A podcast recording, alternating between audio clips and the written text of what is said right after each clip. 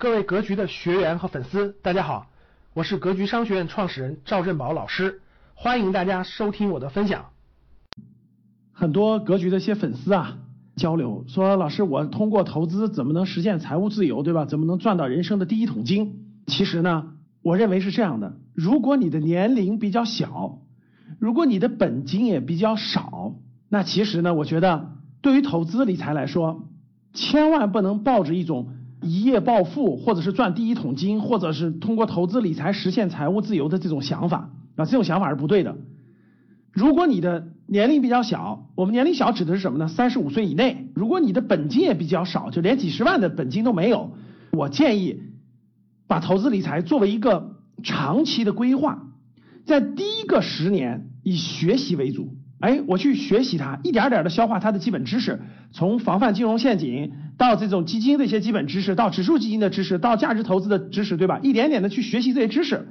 学的过程中，你说一点不做吗？也不行，怎么办？拿点小钱、小资金，按定投的方式去接触它，去摸索它，感受它的涨跌，感受它的变化。这个过程是不可避免的，各位。当你有了这个成长的周期之后，你通过主业上已经赚到了第一桶金，你的年龄和阅历在资本市场上的阅历也增加了，没有十年也有七八年的这种经历啊。那这时候呢？经过你的这段时间这种学习、这种积累，哎，你的本金也有一定的力度了，你也知道要走什么样的路了。这时候你的本金的价值就大了。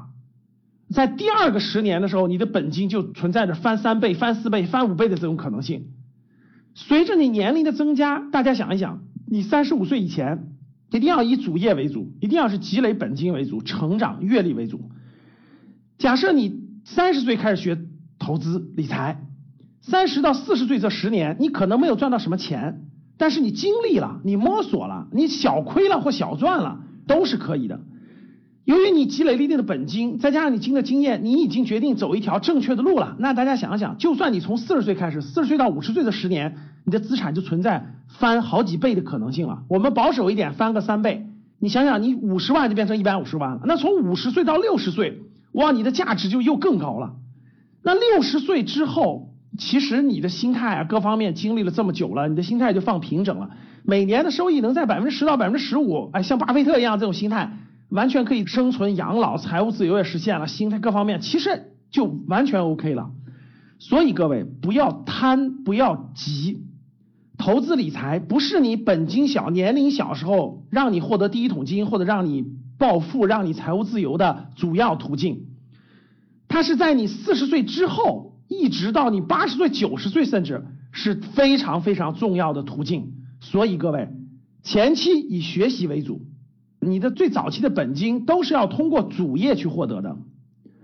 投资理财以学习的心态为主，等你四十岁之后，慢慢慢慢重心就会放在投资理财上，它给你带来的价值就是保障你的财务自由，保障你的养老，保障你的很多很多问题了。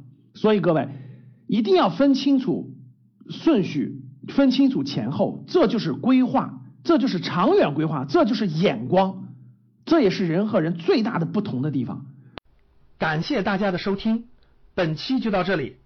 想互动交流学习，请加微信三幺幺七五幺五八二九三幺幺七五幺五八二九，欢迎大家订阅收藏，咱们下期再见。